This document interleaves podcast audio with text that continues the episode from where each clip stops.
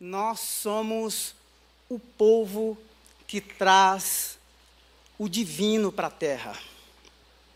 Quando Abraão orou pela cidade, dialogando com Deus, se tiver 50, o Senhor vai destruir, se tiver 40, aí ele foi descendo.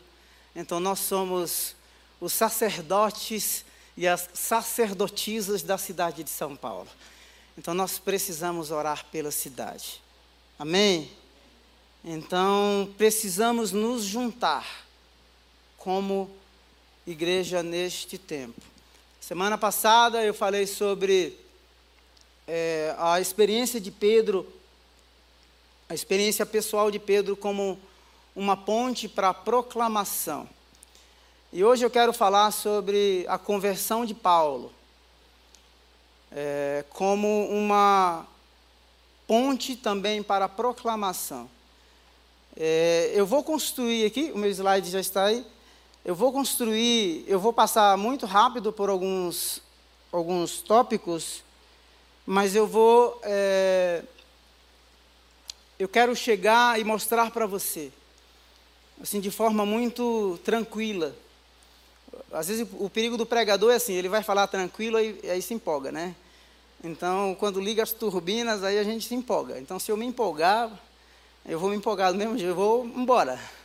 Tá? Mas eu quero ser bem, bem didático, bem pedagógico com você nessa manhã. Porque nós temos que usar as oportunidades que o Senhor nos dá para a gente fazer o nome dele conhecido. Salvação dada é salvação para ser compartilhada. O Senhor, quando nos alcançou, Ele não pensou somente em nós, Ele pensou em alcançar vidas através das nossas vidas. Então, ao ler, pode colocar o meu slide aí, já está aqui, né? Ao ler é, a história de Paulo, e você que gosta de anotar, eu queria que você lesse Atos capítulo 9 Atos capítulo 22 e Atos capítulo 26. Antes, é interessante porque Paulo, é, a, a, conversão do, de Paulo, ela é, é contada, relatada nesses três capítulos. Capítulo 9, capítulo 22 e capítulo 26. E a primeira narra, narrativa é Lucas que faz no capítulo 9. Quem escreveu o Evangelho do Cristo ressurreto ou os Atos do Espírito Santo foi Lucas. Você pode voltar aí a série, eu acho que eu já estou na quarta ou na quinta não é? é? mensagem sobre o tema Deus equipa o seu povo para evangelizar. Então nós vamos usar os testemunhos é, de Paulo como uma ponte para comunicação e proclamação do Evangelho. Tá bom? Então eu queria que você ficasse bem tranquilo não é? Assim, realmente relaxasse, você que está aqui, você que está em casa, porque o que nós vamos ouvir nesta manhã, do ponto de vista da proclamação, é libertador. É libertador por quê? Porque eu tenho que entender o meu lugar e a minha participação na agenda de Deus. Por exemplo, eu não tenho poder para converter absolutamente ninguém. Isso é libertador, porque às vezes a gente quer enfiar o evangelho goela abaixo. Por isso é importante você orar pelas pessoas e pedir que Deus prepare aquele momento que você entende que é só Deus mesmo. Pessoas de repente pedindo para você, olha, fala para mim da sua experiência. Por que é que você mudou? Então é isso que nós vamos é, refletir é, pensar aqui nesta manhã. E no capítulo 22 e no capítulo 26 é Paulo narrando a sua conversão. E ele narra a sua conversão como usando a sua conversão como uma ponte para a proclamação do evangelho. Então todos nós aqui temos uma história com Deus. Não é verdade? Absolutamente. Todos nós tivemos uma experiência com Deus. Então, se você não teve uma experiência impactante, transformadora, eu vou dizer para você que você precisa repensar a sua fé. O John Stott, que é um britânico que escreveu um livro, um comentário sobre Atos, ele diz que se a nossa conversão não, é, não estabelece uma conexão com o próprio Deus, com a comunidade e com o mundo, repense a sua conversão. Ok? Então, bora. Essa Suzane, ela diz o seguinte, que a nossa função, a função da igreja, tem que testemunhar, ela não é uma tarefa secundária. Ela é a razão de ser. A nossa vocação central é testemunhar do Cristo ressurreto, daquele que nos que nos salvou. Então, testemunhar é, na verdade, a nossa essência. É a nossa essência. E aquilo que Deus vai fazer na terra, Ele vai fazer através do seu povo. Ele fará através da sua igreja. Quando a gente pensa em Paulo, e aqui eu vou ser bem é, é, superficial, mas Paulo era o cara, instruído aos pés de Gamaliel. Quando a gente lê Atos capítulo 7, do verso 54 ao verso 59, quando a gente lê Atos capítulo 8, verso 1, tem assim seis palavrinhas que diz assim: Paulo consentia na morte de Estevão. No capítulo 7, a partir do verso 54, mas especificamente o verso 58 e 59, quando Estevão está sendo apedrejado, o texto diz que Paulo foi o cabra que guardou os uniformes daqueles que estavam apedrejando o Estevão. Então, os estudiosos dizem que possivelmente a fala de Estevão, quando ele vê o Senhor sentado, ou melhor, em pé, o recebendo, aquela fala, os estudiosos dizem que possivelmente ficou marcada no coração de Paulo.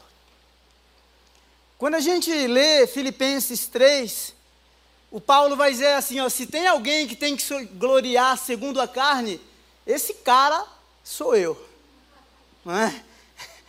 Alguém sorriu porque remeteu aí a outra coisa, né? É isso mesmo. Mas é isso que ele diz: ó, se tem alguém que tem que se gloriar, esse cara sou eu. Hebreus de Hebreus, da tribo de Benjamim, é, seguidor da seita, que eram facções dentro do judaísmo, a mais severa. E ele vai dizer assim: Eu renunciei eu renunciei tudo isso pelo pleno conhecimento de Cristo. Então me permita fazer uma pausa, porque Paulo vai usar esse evento da conversão dele como um divisor de águas. É algo extremamente significativo que muda o destino da vida desse indivíduo, dessa pessoa. De tal forma que não importa se sofrendo, se sendo rejeitado, sendo caluniado, ele sempre vai dar uma importância fora do comum a este encontro pessoal que ele teve com Cristo. E nós temos como igreja, no século 21, realmente repensar e pensar a nossa vida cristã. Por quê? Porque nós temos momentos de crise, momentos em que parece que a nossa vida espiritual, a vida emocional, a vida familiar, parece que foi tudo para o ralo. Dias de deserto é, terríveis dias de solidão profunda, dias em que nós nos sentimos, às vezes, até abandonados.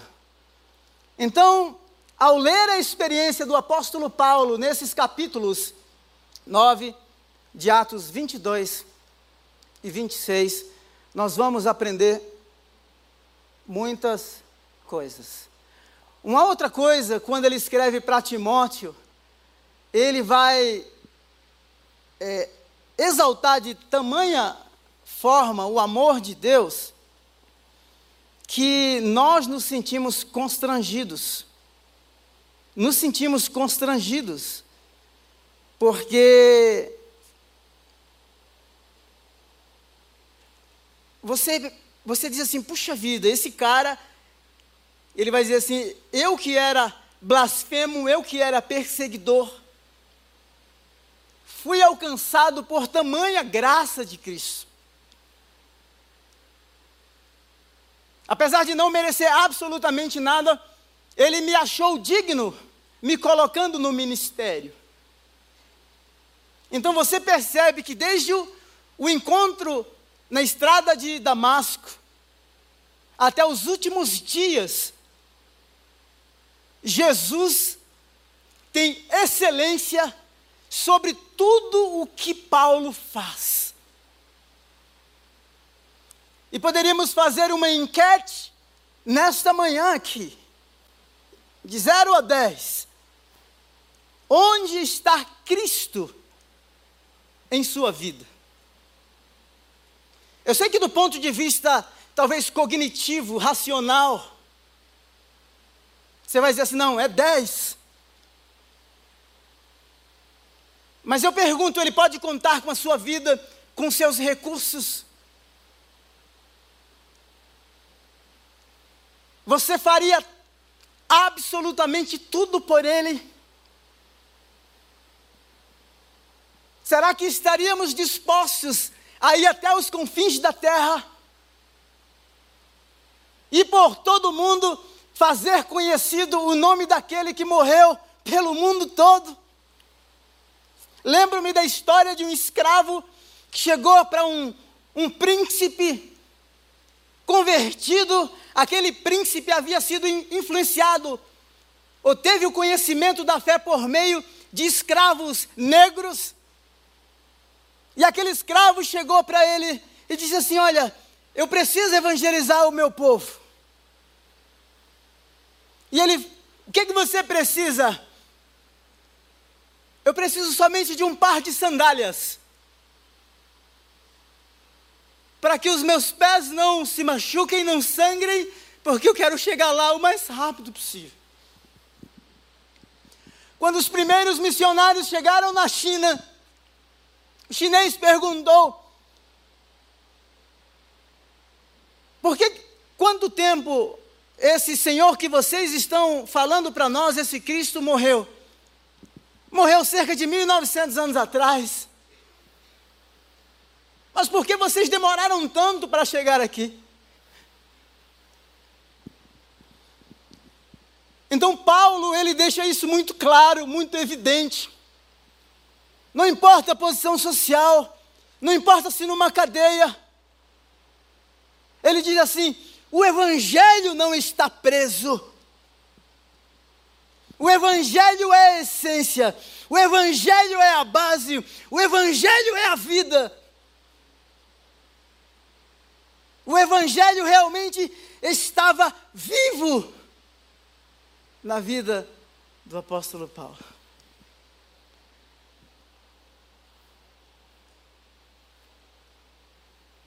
Esse camarada que consentia na morte de Estevão, em Atos no capítulo 9,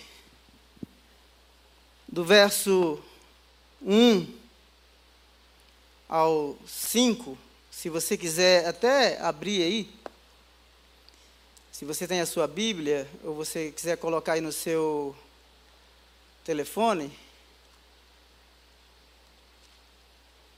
esse texto é um texto muito significativo para a nossa reflexão. Atos capítulo 9. Enquanto isso, Saulo ainda respirava ameaças de morte contra os discípulos do Senhor. Dirigindo-se ao sumo sacerdote, pediu-lhe cartas para as sinagogas. Então, o projeto, essa era a agenda dele. Além de perseguir em Jerusalém, ele agora quer ir armado, com suporte jurídico das autoridades judaicas para entrar nas sinagogas e todos aqueles que, eles, que ele encontrasse, ele queria trazê-los presos. Depois, quando você lê 22 e 26, ele vai dizer assim: Eu entrava, eu os prendia. Ou seja, o cara, o John Stott vai dizer que essa fúria do apóstolo é como a fúria de um animal correndo, a, correndo atrás de uma presa na selva, na mata. Ele respirava a ameaça, ele havia já dado o consentimento na morte de Estevão e continuava furioso.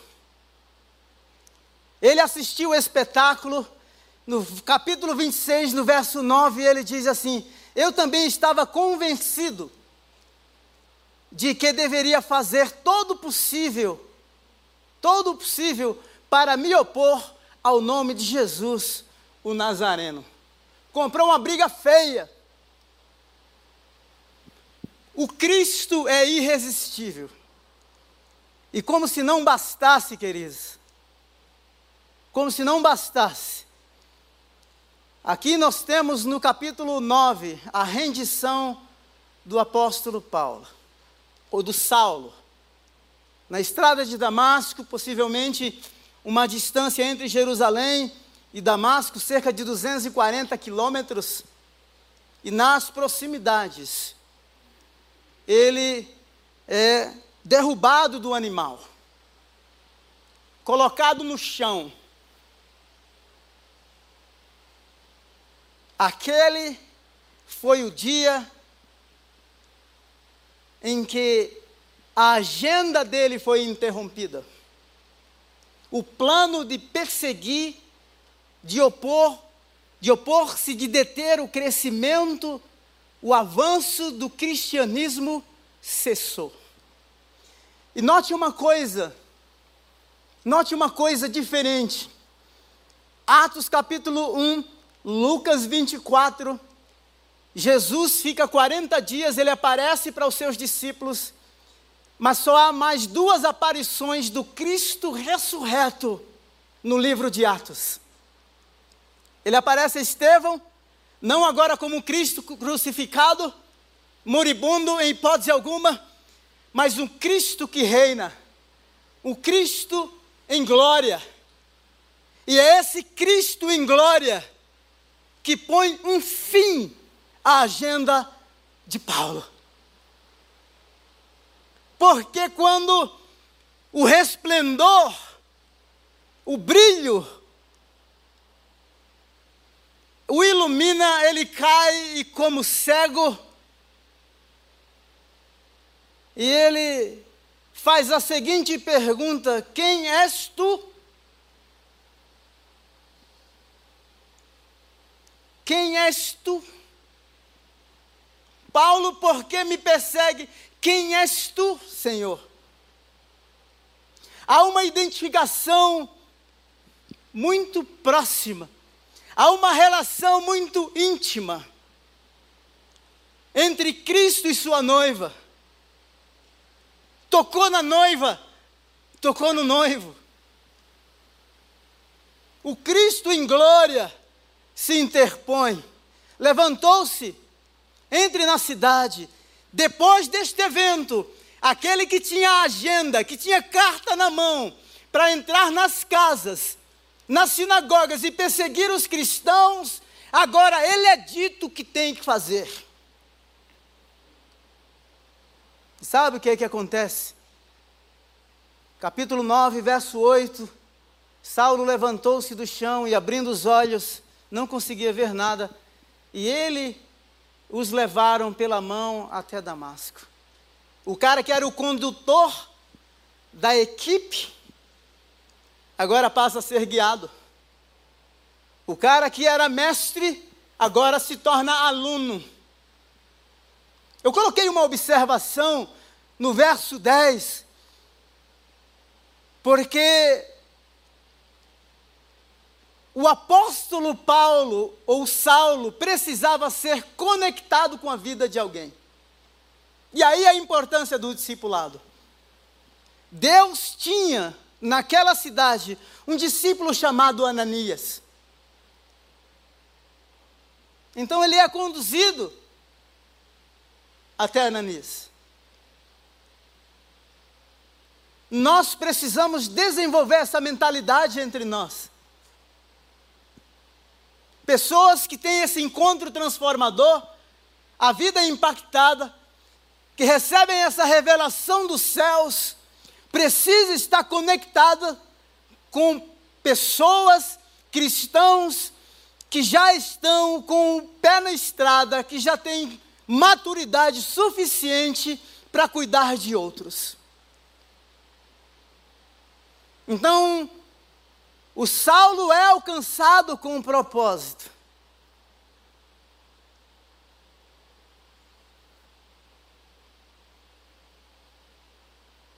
A salvação ela tem duas facetas.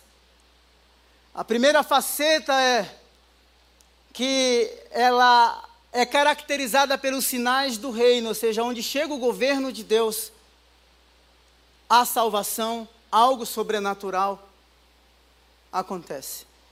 Mas aonde esse reino chega também há oposição. Por outro lado, também haverá sofrimento. Assim como Jesus desafiou os poderes ativos em uma sociedade idólatra, consequentemente atraiu hostilidade, assim também, assim também a vida e o testemunho da igreja missionária confrontarão as crenças mais básicas do mundo. Então nós somos chamados para denunciar injustiças, porque nós experimentamos justiça plena nele.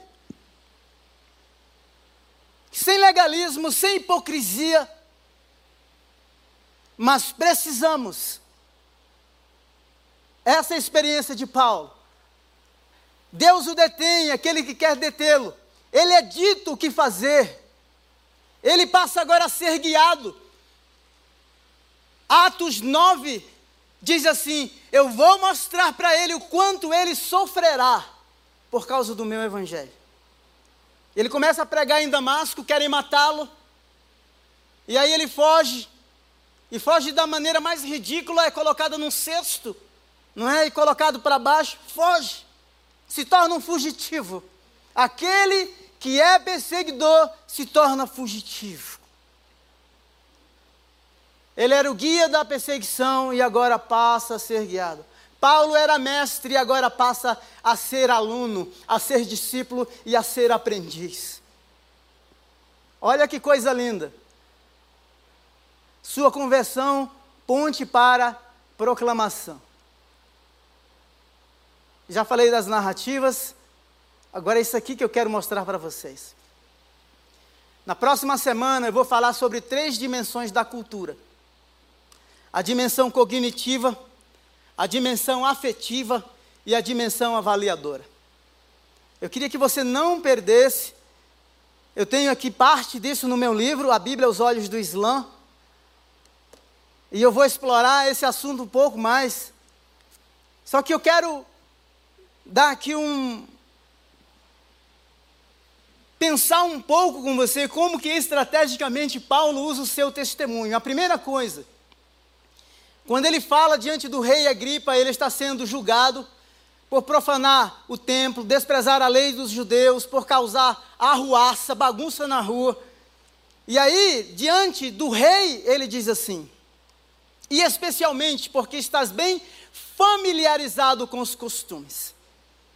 Olha só, a primeira coisa que Paulo, antes de apresentar o evangelho, ele coloca o rei Agripa no lugar do conforto.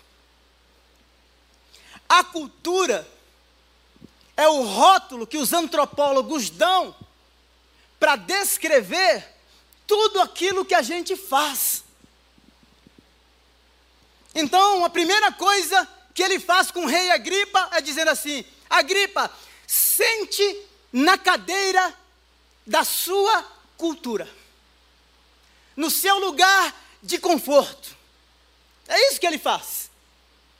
Porque eu quero que você me ouça. E como que ele acalma o coração do rei? Dizendo assim: Você conhece os costumes dos judeus. Você conhece a cultura dos judeus. Ele não usa nenhuma ameaça. Essa é uma das maiores e mais poderosas ferramentas para a proclamação do Evangelho. Lembra-se de Zaqueu? A vida do cara, a reputação era a pior das piores. Ele queria ver Jesus, subiu lá na árvore, desce. Eu vou até a sua casa. Lugar de conforto. Zaqueu experimenta no ambiente da casa, na sua zona de conforto, o poder que o liberta, de tal forma que ele diz assim: olha, se eu pequei, não é? Se eu roubei, eu vou restituir quatro vezes mais. Não se preocupe com o credo religioso da pessoa que vai ouvir você. Por mais perito que você seja em apologética, não é? Por mais crente que você seja, coloque a pessoa no assento dela. É isso que Paulo faz. Ele não conta a história dele. Ele não disse que encontrou Jesus a princípio. Embora o rei Agripa sabia a razão pela qual ele estava sendo julgado. Ele diz assim: Você conhece as controvérsias e os costumes. E aí ele vai continuar dizendo: o conhecimento. Nós temos a nossa cultura, mas a cultura ela se propaga, ela é disseminada por meio do conhecimento. Ora, se eu tenho a minha cultura, e ela chegou até mim por meio de conhecimento. Se eu toco naqueles ícones que são sagrados, meu amigo, eu estou tocando no que é mais sagrado para você. Próxima semana eu vou contar pelo menos três exemplos. Deixe-me só pontuar um. Quando o grupo Portas do Fundo lançou o filme sobre Jesus, Lembra da ofensa?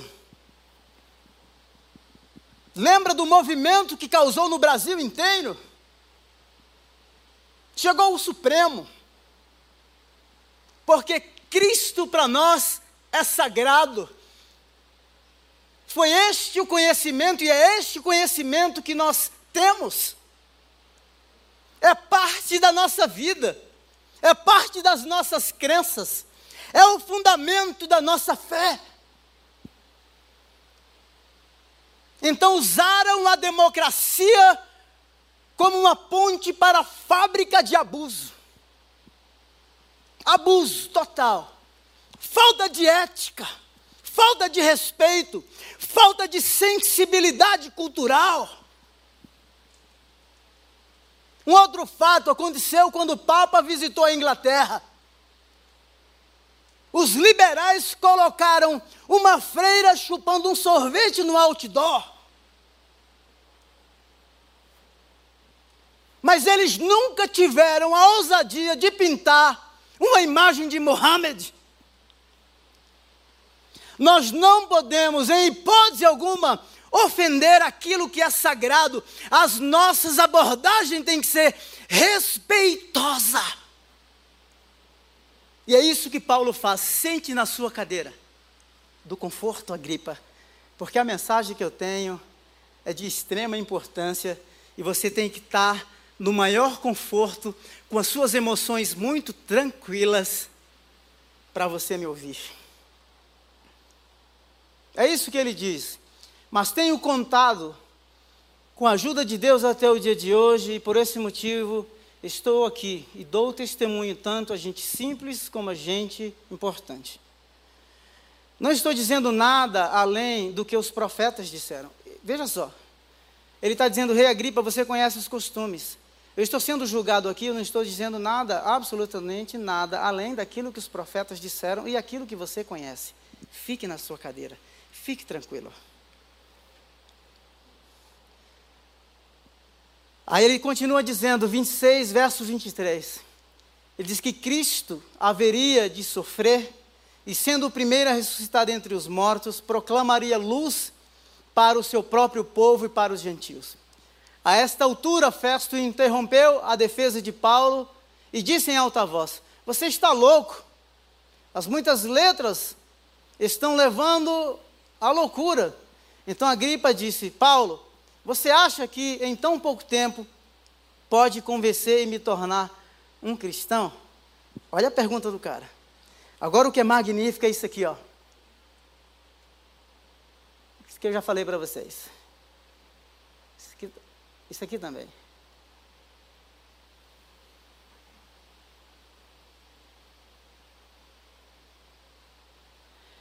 Por que os senhores acham? Veja só que ele senta na cadeira, ele fala a razão pela qual ele está sendo julgado, que ele não está dizendo nada além daquilo que as escrituras dos judeus disseram. E agora Paulo remete, joga no colo de Agripa uma pergunta: Por que os senhores acham impossível que Deus ressuscite os mortos? É isso que a gente precisa fazer. Diálogo franco, aberto, diálogo honesto, sem ceder, sem ser liberal, respeitando a crença daquele que nos escuta, sem ser agressivo. Se você ler o meu livro, a forma como eu construí o argumento para falar sobre o Islã, Eu digo, o próprio Mohammed recomendou a leitura das Sagradas Escrituras dos judeus. Por que você diz que ela agora está sendo corrompida? Colocar no lugar de conforto para que a pessoa escute. Porque se eu fizer o contrário, eu vou ofender. Se eu vou fazer uma apologética agressiva e desrespeitosa, em vez da pessoa abrir o coração, ela vai fechar o coração. E as pessoas se tornam até, em muitos casos, inimigos do Evangelho. Então, o apóstolo Paulo, a partir de agora, diz assim: Olha, por que, que vocês pensam que é impossível? Faça pergunta para as pessoas. Pergunte sobre a história de vida delas. Eu não creio em Deus, como que você chegou a essa conclusão? Se você quer no nível mais profundo, me fale um pouco sobre a história e a relação com seus pais. Talvez a pessoa tenha tido experiências profundas, amargas no ambiente familiar e ela associa, projeta, transfere tudo isso para Deus. Revolta transfere para Deus. As suas mágoas, transferem para Deus. Pergunte para as pessoas. Porque é isso que Paulo vai fazer aqui. Então a gripa disse: Você em tão pouco tempo pode me tornar cristão? Paulo respondeu: Em pouco tempo, em pouco ou em muito, peço a Deus que não apenas tu, mas a todos que me ouvem se tornem como eu, menos sem essas algemas. O rei se levantou, uh, ele o, governador, e o governador e Berenice, como também os que estavam sentados com ele. No verso 6, aqui do capítulo 26, se você está com a sua Bíblia aberta,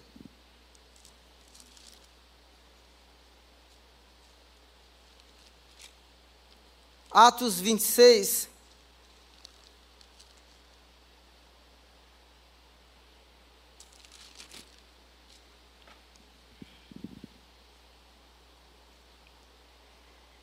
No verso 9 ele diz assim: Eu estava convencido de que deveria fazer todo o possível para me opor ao nome de Jesus o Nazareno.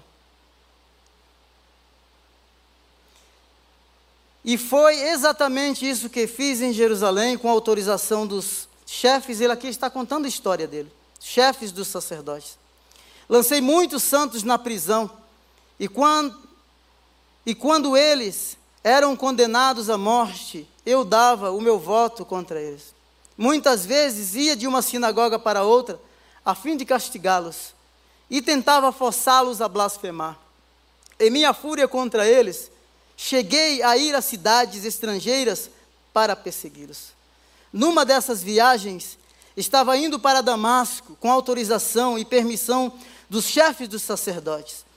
Por volta do meio-dia, ó rei, ele está contando a história dele. Por volta do meio-dia, ó rei, estando eu a caminho, vi uma luz do céu, mais resplandecente que o sol, brilhando ao meu redor e ao redor dos que iam comigo.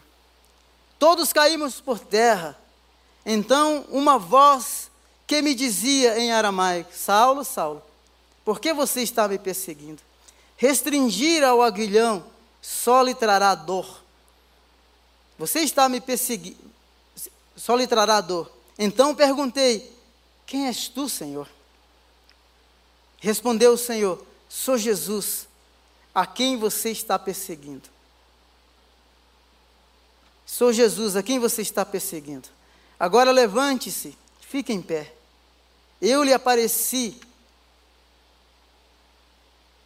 Eu lhe apareci para constituí-lo servo e testemunha do que você viu a meu respeito e do que lhe mostrarei.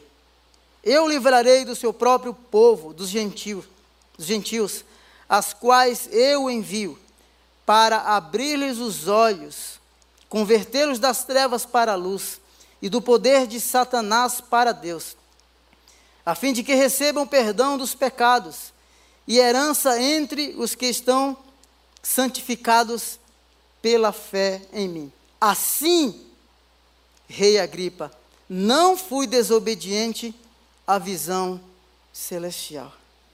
Você percebe, depois de colocar no lugar de conforto, na cadeira, dizendo que ele conhece os costumes, que ele conhece a cultura, de que ele tem o conhecimento. O apóstolo Paulo diz assim: essa é a minha história. Eu percebi, eu persegui os cristãos. Eu me opus. Eu entrei nas sinagogas.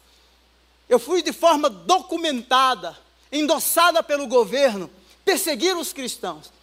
Mas nessa jornada, o Cristo interpôs quebrou a minha agenda, transformou a minha vida. E essa é a razão pela qual eu estou sendo julgado. Nós precisamos usar a nossa história como ponte para a proclamação.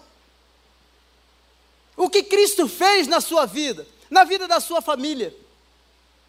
Você pode pegar pontes da história de pessoas, amigos, inserir o divino, inserir o sagrado, inserir o Evangelho, orar por estas pessoas. É isso que Paulo faz. E aí o Agripa fica louco, dizendo assim: Mas Paulo, as muitas letras estão te levando à loucura. Outra tradução diz assim: As muitas letras te fazem delirar. Você acha que eu vou me converter assim, de uma hora para outra? Pense numa coisa, e aqui nós vamos partir para o encerramento. Eu queria que você, quando eu falei de você colocar os cinco nomes para a oração, quais as pessoas com quem você mais se relaciona? Sabe aquela pessoa que você diz assim, não, só falta ser crente, não é? Nós chamamos, eu gosto de uma frase que John Stott usa, ele diz assim: são prosélitos do portão, pessoas próximas do reino. Lembra de Cornélio? Deus fala com Cornélio, Cornélio, as suas orações, as suas esmolas têm chegado até mim. Mesmo assim, ele precisou tomar uma decisão. Pessoas de paz. Amigos que você tem que sabe que são pessoas de paz. O texto nos mostra duas dimensões de uma possível conversão. Uma conversão instantânea. Mas existe conversão em que as pessoas elas vão processar a sua história. Só que existe outro grupo de pessoas que já estão numa jornada com Deus. Pessoas de paz, simpatizantes do Evangelho. Leve para uma célula, convide para um almoço, ore por elas, crie oportunidades Conte a sua história sem medo de ser feliz. Respeite a religião do outro. Não ofenda. Nós não fomos chamados para espalhar, nós fomos chamados para juntar. As questões religiosas não é não estão na nossa alçada. Nós somos chamados para sermos proclamadores. Usando a nossa história de vida, a nossa conversão, como uma ponte para a proclamação do Evangelho. É isso que Paulo faz. Rei Agripa, sente me ouça pacientemente. Coloque as pessoas no lugar de conforto. Eu tenho um hábito quando eu vou atender pessoas. Eu geralmente não gosto de ficar por trás da mesa. E eu faço isso intencionalmente quando estou por trás da mesa, de tirar a minha cadeira e me aproximar e estar próximo, perto da pessoa, como sinal de acolhimento. Eu sei que nós temos tantas coisas, tantas limitações nesta pandemia, mas eu quero encorajar você. Elabore um texto, manda um áudio para os seus amigos. As pessoas estão ansiosas, estão perdidas, o mundo está surtado. Nós não podemos ser egoístas com a nossa fé. Esse cara usa todas as oportunidades. O povo queria partir o corpo deles em Atos capítulo 22. Agora ele está diante do tribunal sendo julgado. Ele não perde oportunidade, porque ele sabe que Cristo alcançou com propósito. Nós não podemos ser levianos com o evangelho que nos alcançou, em hipótese alguma. Nós não podemos permitir que o mundo pereça ao nosso redor. Não! Nós conhecemos a vida, nós experimentamos a vida, nós que vivíamos distantes, fomos reconciliados. É isso que Paulo faz. Então, por que não, a partir de hoje, hoje mesmo, liste os seus amigos, mande uma mensagem, Olha, uma coisa que me irrita, eu vou assim, ser muito franco com você. Eu não gosto quando as pessoas dizem assim, ó, não liguei para não incomodar. Se eu não puder atender você, me desculpe, eu vou retornar depois. Mas ligações não incomodam. Está numa reunião, não pode, retorna depois. Nós temos que sair dessa cultura. O Evangelho nos desloca. O, Evangelho nos coloca no novo mundo. Paulo se tornou um cidadão do mundo. Fiz-me de tudo para com todos, adaptabilidade cultural, neuroplasticidade, seja lá que nome que der, contextualização. Mas nós somos chamados para sermos as testemunhas vivas da revelação que recebemos na nossa estrada de vida pessoal. Nos tornamos aprendizes, discípulos, seguidores.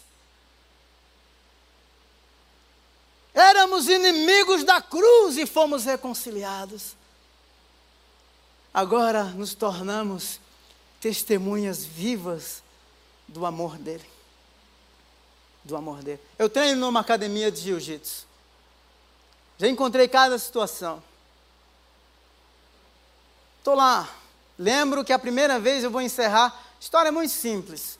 Estava iniciando o meu treino, os treinos, faixa branca, não é? Eu estava lá sentado, já cansado. E aí o professor falou assim: Não, quem que vai treinar com Samuel? Não é? É, se manifesta. E eu falei assim: não manifesta, não, professor. Se manifestar, eu expulso, eu mando embora. Quebrou o gelo, quebrou o protocolo. Quantas vezes já oramos depois do treino? Quantas vezes já orei pelo meu professor Tiago?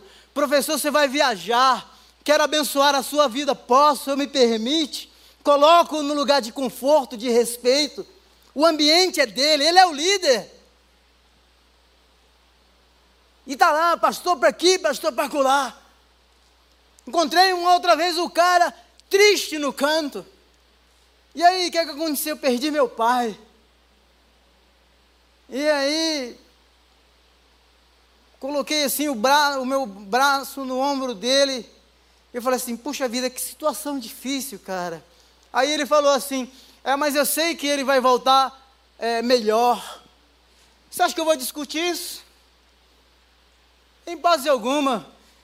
Cheguei aqui e falei assim, cara, que Deus te abençoe, que Ele dê o consolo que você precisa. Proclame o Evangelho. As questões pessoais, religiosas, a gente não sabe como lidar. Ele sabe. A nossa responsabilidade é essa: colocar as pessoas no lugar do conforto delas, para que elas ouçam a palavra, a nossa história de vida, o poder que nos arrancou das trevas e nos trouxe para a sua maravilhosa luz. É isso. E não importa. Eu vou fazer a minha parte. E Deus certamente fará fará dele. Lembro-me de uma outra vez. Estava eu, pastor Jonathan e Adelaide, pastor Jonathan, fundador da Missão Antioquia, lá em São Bento, bairro Colinas. Fomos orar de casa em casa. E aí paramos, tinha uns caras assim com uma garrafa de pitu, sabe pitu? Cachaça daquela braba. Aí paramos lá e o pastor Jonathan falou assim: Nós queremos orar por você. Podemos orar por você? Eles respeitosamente se levantaram e disseram assim: pode. E a Adelaide começou a orar o Pai Nosso, esposa do pastor Jonathan. Quando terminou de orar o Pai Nosso, o cara já estava mamado, chapado. Ele falou assim: Você orou o Pai Nosso, mas o seu Pai Nosso é diferente do nosso.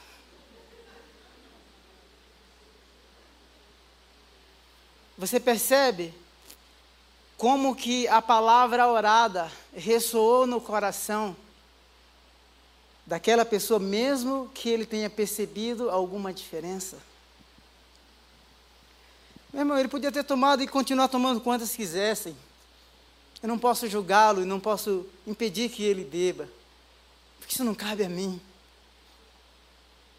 Mas eu posso pregar, eu posso orar, eu posso amar, eu posso sentar junto, eu posso trazê-los para o ambiente da minha casa, eu posso ir até o ambiente seguro deles. É isso que precisamos fazer. Até que o último morador de São Paulo ouça que Jesus Cristo é Rei e Senhor de toda a terra. Glória a Deus. Vamos orar. Você pode se colocar em pé?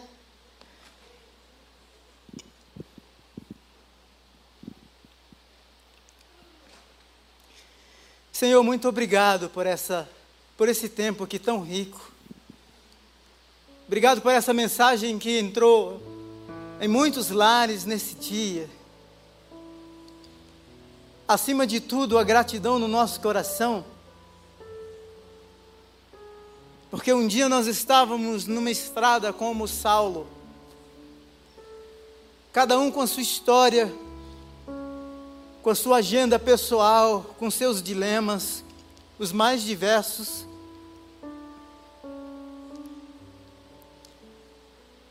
Obrigado por teres nos parado, por teres resplandecido a tua luz sobre nós, por teres nos acolhido em teus braços. Obrigado por teres aparecido para nós, às vezes num caminho de tanta fúria, de dor, de perda, de falência, de doenças. Mas o teu amor superou tudo isso. E o Senhor nos deu uma nova agenda. O Senhor colocou os nossos pés no caminho certo. O teu amor nos alcançou. Muito obrigado. Obrigado. Nos ajude, nos ajude a usarmos essa história, essa experiência da nossa conversão como uma ponte para proclamação. Na verdade, dizemos que a tua história, ela é mais tua do que minha. Ela é mais tua do que nossa. A nossa postura é de desamor, é de rejeição, é de distanciamento. Mas o Senhor vem até nós. O Senhor vem até nós. E o Senhor brilha e nos alcança. O Senhor nos direciona a alguém, como direcionou Paulo a Ananias. Eu oro por esses discípulos, por esses discípulos que aqui estão, e estes e estas que me ouvem pela internet. Deus, em nome de Jesus, em nome de Jesus, use esta igreja, Senhor, para levar o Evangelho a todos os cantos desta cidade. Obrigado pelas doze comunidades, onde por meio do INSEC a Igreja Batista do Povo tem chegado. Obrigado, Deus eterno, pelas igrejas lá no sertão pelos alunos que estão nas universidades, pelos médicos que estão nos consultórios, pelos empresários que estão em suas empresas, Deus, pelos CEOs que estão dirigindo empresas, pelos advogados. Obrigado por este corpo diverso que o Senhor levantou nesta cidade tão diversa e tão complexa para ser sal, para ser luz para ser a tua voz, para ser lugar de refúgio, para ser instrumento de cura, para ser testemunha do teu amor, para ser a tua vida, para ser os teus braços e ser os teus pés. Em nome de Jesus, dá-nos esta consciência. Oramos por estes amigos, queremos mandar mensagens de áudios, queremos ligar para eles queremos amá-los, queremos cuidar deles, em, nome de Jesus. Senhor, e se há alguém agora me ouvindo aqui, ou na internet, em casa, está sentindo impactado por esta palavra de acolhimento, de intervenção divina, Senhor de luz que resplandece, de redirecionamento para a vida, para a vocação, marca esta vida com o teu amor e com a tua graça. Em nome de Jesus. Amém. Glória a Deus. Você que está em casa, se você nunca fez uma oração de entrega para Jesus, e você quer entregar a sua vida para Ele, nessa tarde, você pode entrar em contato aí conosco pelo telefone que vai aparecer aí na tela. E nós queremos ter o privilégio e a honra de caminhar com você, de contar para você a nossa história, de compartilhar com você também aquilo que Cristo fez por nós e que certamente Ele fará por você. Então entre em contato conosco e teremos o prazer de estar com você, caminhar com você. Quero desejar a você uma semana abençoada, cheia da graça, do cuidado, da bondade, da provisão e da proteção do Senhor. Amém? Deus te abençoe. Sente aí um pouquinho. Agora nós vamos saindo, viu? Os últimos lá, os primeiros. Tem uma semana Fique atento à nossa programação semanal dos cultos online no canal do YouTube e presencial. Na terça, temos o culto de cura e libertação às 20 horas. Na quarta, temos o culto de mulheres às 14 horas. Na quinta, culto de oração, apenas online. Na sexta, é dia do Up. No sábado, temos uma programação dupla. Às 16 horas, acontece o culto do Radical Team e às 19 horas, do canal Jovem. No domingo, temos o culto de celebração, às 8 horas, apenas presencial. Às 10h30, às 17 e às 19h30, presencial e online. Faça sua inscrição no site ou no app da Batista do Povo para os cultos presenciais e vamos ser simplesmente igreja.